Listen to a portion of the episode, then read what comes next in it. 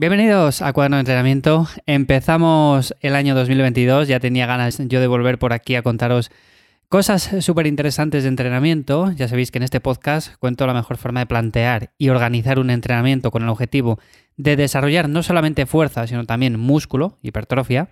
Y que yo soy Baña Mazares para los que os acabáis de unir a este podcast y me podéis encontrar en ivyamazares.com. O sea, ahí es mi casa en internet Ahí tenéis de todo, tenéis material para entrenar en casa, para entrenar en el parque, donde queráis, tenéis artículos, eh, más podcasts, un montón de recursos, así que bueno, todo lo que queráis y más lo tenéis en esa página web, que os la dejo como siempre en las notas del episodio.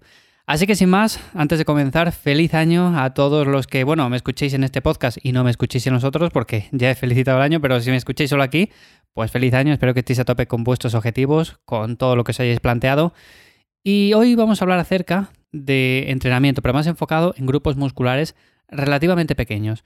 Hay varios factores que van a determinar si es mejor o no hacerlo en tu caso y también está el tema de cómo hacerlo, porque hay muchas personas que lo hacen mal y no ven cambios y piensan que no es necesario entrenar de forma aislada estos músculos porque ellos no ven cambios y como lo hacen mal pero no saben cómo hacerlo, pues dicen entonces no es necesario. Pero bueno, dependiendo del caso de cada uno puede ser más o menos aconsejable, así que vamos a repasar todo esto.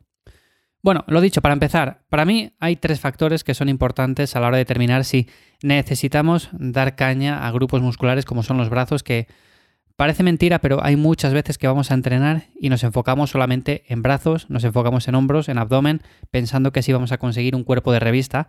Y para nada es así, sino que lo suyo es enfocarse 100% en trabajo global de todo el cuerpo. Luego, por supuesto, hay que atacar zonas que están un poco más rezagadas, pero en un principio el entrenamiento tiene que ser global, así que lo primero que tenemos que ver es nuestro nivel de entrenamiento. Si llevamos una semana, un mes, tres meses entrenando, lo más probable es que no necesitemos trabajar de forma aislada estos grupos musculares, sencillamente porque no tenemos el nivel suficiente a nivel global. Si yo, por ejemplo, todavía estoy moviendo muy poco peso en ejercicios como son un press de banca, como son unos remos, unas dominadas, igual termino de hacer 10 y estoy súper cansado, bueno, pues todo esto me refiero. Si todavía no tengo el nivel suficiente, no voy a pasar a hacer eh, un entrenamiento más analítico simplemente enfocado en estos grupos porque no tendría mucha lógica.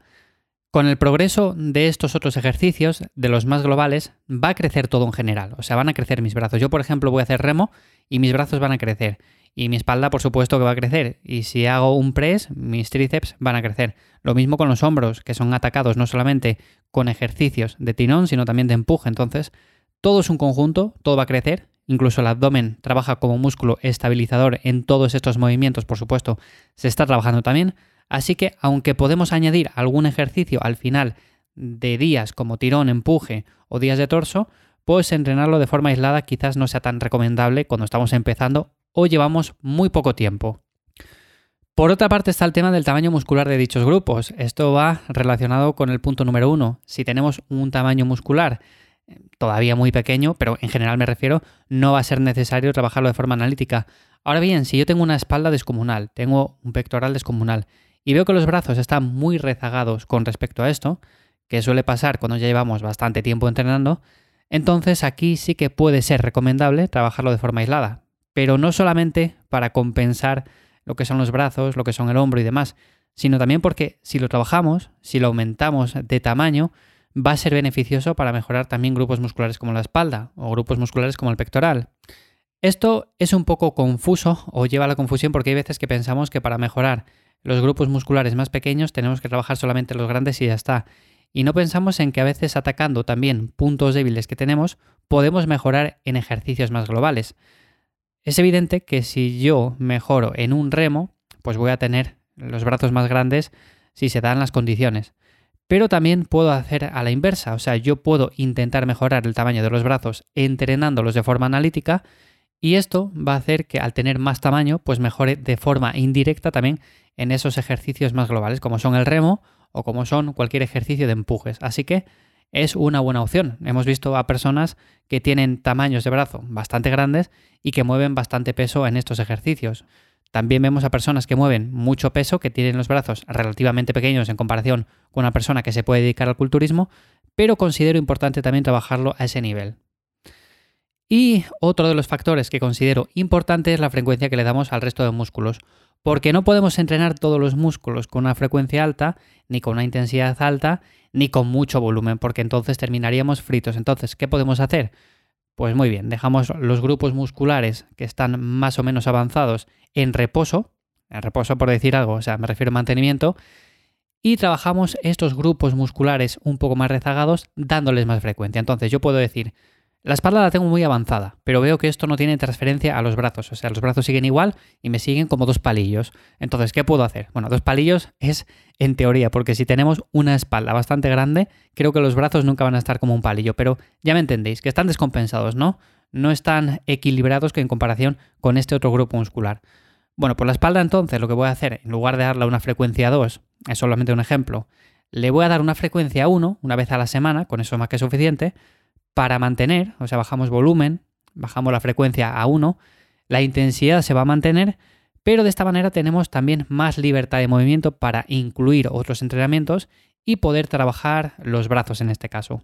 Me estoy enfocando en los brazos, pero al ser un entrenamiento bastante liviano, también podemos incluir ejercicios para el abdomen. Si le tenemos algo débil, por ejemplo, si lo tenemos menos desarrollado y queremos desarrollarlo más, ya sabéis que el abdomen se marca sobre todo con porcentajes de grasa bajos, pero también le tenemos que tener trabajado, porque si no, un porcentaje de grasa bajo te va a hacer que tengas poca grasa en sí en el abdomen, pero que no se vean los cuadraditos, ¿no? Para que me entendáis. Así que entonces sí, tenemos que trabajarle también. Si le tenemos poco desarrollado, pues podemos incluir algún ejercicio extra de abdomen el día que entrenemos los brazos y con eso sería más que suficiente. Entonces, imaginémonos, bajamos la frecuencia de la espalda, subimos la frecuencia de los brazos y estamos así 8, 16 semanas, el tiempo que haga falta. Y luego volvemos a un esquema quizás un poco más tradicional en el cual entrenamos un grupo muscular grande y hacemos algún ejercicio al final de ese entrenamiento, ¿no? Por ejemplo, un ejercicio para bíceps o un ejercicio para tríceps cuando hagamos mm, empujes. Estos para mí son los tres factores que considero más importantes a la hora de saber si tenemos que hacer o no un entrenamiento dedicado principalmente a trabajar los brazos, el abdomen y grupos musculares pequeños. No lo he comentado, pero también podríamos incluir aquí eh, las pantorrillas, o sea, los gemelos.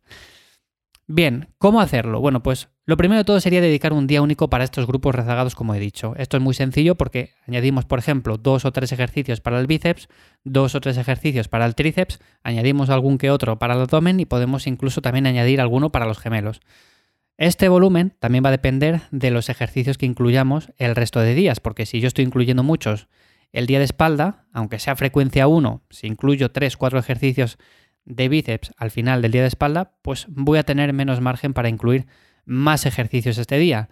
No consiste tampoco en hacer un montón de ejercicios, sino de hacer los necesarios o los que asimilemos, o sea, hacer un volumen que asimilemos, entrenar con una buena intensidad, pero hacerlo todo más o menos con sentido común y con cabeza.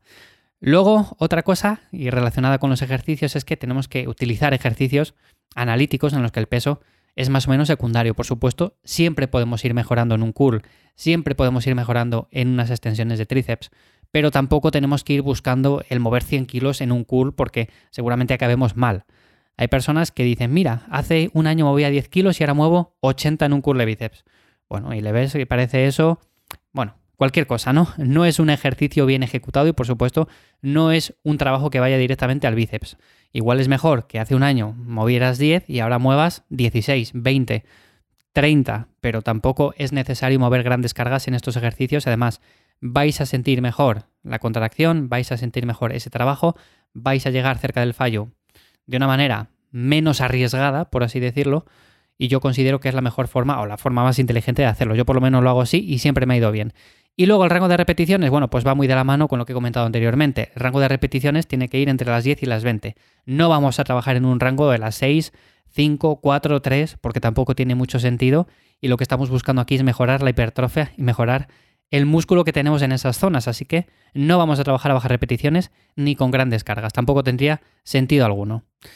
Así que bueno, estas son las cosas que considero más importantes a la hora de entrenar de forma aislada grupos musculares más pequeños como son los brazos, el abdomen, las pantorrillas y todos estos. Eh, los hombros no los he incluido aquí porque considero que son un grupo muscular bastante grande, aunque pueda parecer que no, pero si lo comparamos con grupos musculares como el pectoral, el hombro también puede estar incluso a la par. Así que bueno, otro día dedicaré otro episodio para saber cómo entrenar los hombros en un día aparte aunque yo a día de hoy, si os sirve como referencia, lo entreno junto con los ejercicios de tirón, los ejercicios de empuje, y con eso me va bastante, bastante bien. Ahora bien, cada caso es particular y hay que valorarlo todo. Así que nada más por hoy, espero que te haya resultado interesante este episodio para empezar 2022.